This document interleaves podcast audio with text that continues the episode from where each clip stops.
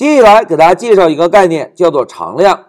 同学们，所谓常量啊，就是定义之后不能变化的量，就叫做常量。那么我们之前习惯的变量呢，就是定义之后可以随便修改变化的量，就叫做变量。哎，常量就是不能变化的量。那在开发时，什么时候会使用常量呢？哎，同学们来看，在我们开发的时候啊，有的时候可能会需要使用一些固定的数值，譬如屏幕的高度是七百。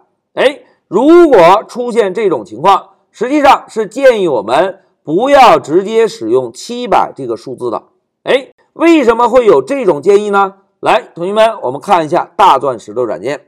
之前我们曾经做过一个案例，同学们，让我们共同回顾一下。当英雄的飞机飞到屏幕的顶部，我们让英雄重新回到了屏幕底部，对吧？哎，同学们，要实现这个效果，我们是怎么处理的？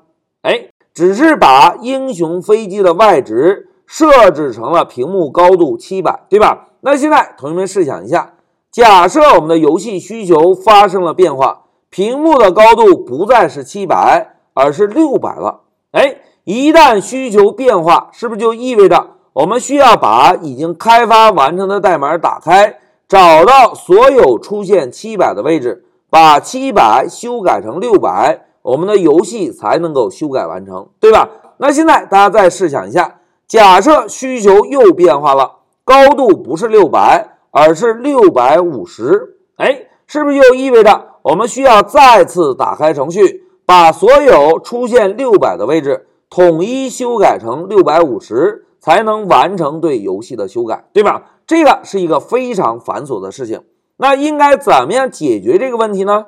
哎，同学们，再让我们回一下笔记。大家看，如果啊，在我们开发时需要使用一些固定的数值，我们就可以把这些固定的数值先定义成常量，然后呢，在代码中使用常量，而不使用固定的数值。哎，这个就是解决办法。那在我们开发时应该怎么样定义常量呢？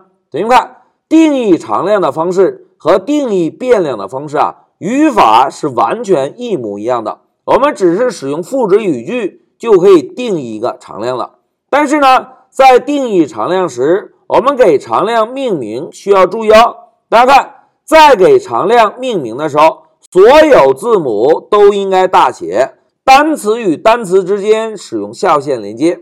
哎，为什么有这种命名约定呢？大家看，在 Python 这门语言中啊。本质上并没有真正意义的常量，因为 Python 是一个纯动态的语言，Python 中并没有真正意义上的常量。所以啊，在我们开发时，如果要定义常量，都是通过命名的约定来定义的。哎，也就是其他的成员一看到哦，所有的字母都是大写，这个应该是一个常量，所以呢，在开发时就不会轻易修改了。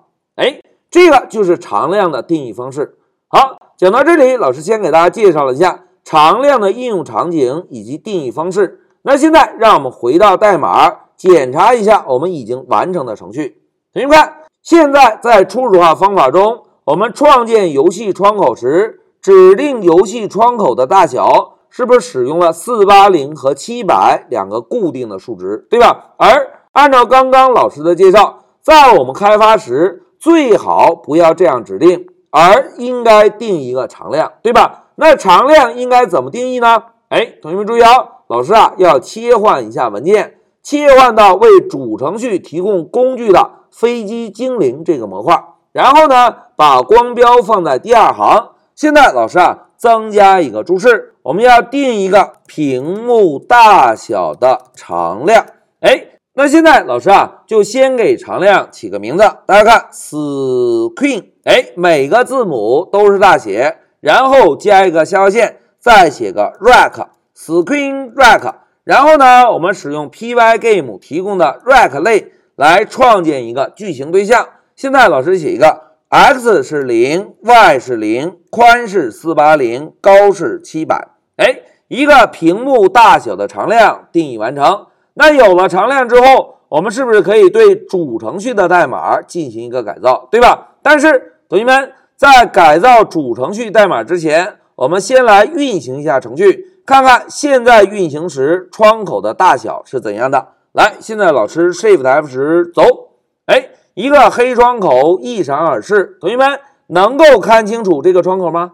哎，并不能，对吧？那么老师啊，就找到启动游戏这个方法，在启动游戏中，我们增加一个无限循环。哎，因为启动游戏。本身就是要封装游戏循环的，对吧？现在我们再运行一下程序，走。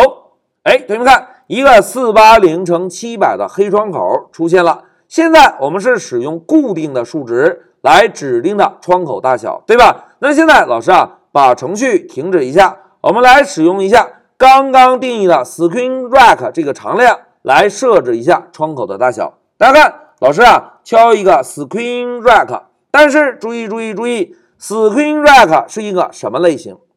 哎，非常好，Screen Rec 是一个矩形对象，对吧？而 SetMode 这个方法接收的第一个参数是一个元组。哎，同学们，怎么样从一个矩形中拿到元组啊？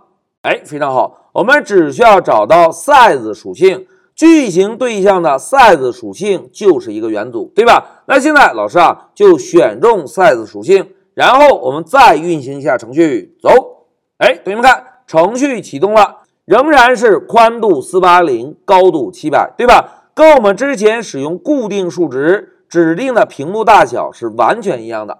那现在我们再切换一下窗口，同学们，假设我们游戏的开发需求变了，窗口不再是四八零乘七百，而是八百乘六百，哎。我们是不是只需要把屏幕大小的常量做一个修改？现在再运行一下程序，看看游戏的窗口有没有发生变化。来，老师 Shift F 十走。哎，同学们看，一个八百乘六百的窗口就出现了。哎，这个就是使用常量的好处。那现在老师啊，就停止一下程序，然后把窗口的宽度恢复一下，把窗口的高度也恢复一下。来，现在再让我们回到笔记。同学们，在这一小节，老师就给大家介绍了一个开发中的概念，叫做常量。一句话讲，在我们编写代码时，如果需要使用一些固定的数值，建议把这些固定的数值啊，先定义成常量，在我们代码中使用常量，而不要直接使用固定的数值。这个就是常量的应用场景。同时，在定义常量时，为了跟变量加以区分。我们在给常量命名时，需要把所有的字母都使用大写，单词与单词之间使用下划线连接。同时呢，在这一小节，老师还对我们之前完成的代码做了一个改造。之前我们是使用固定数值指定了窗口大小，对吧？而在这一小节，我们定义了一个屏幕大小的常量，通过这个常量来指定了游戏窗口的大小。好。讲到这里，老师先暂停一下视频。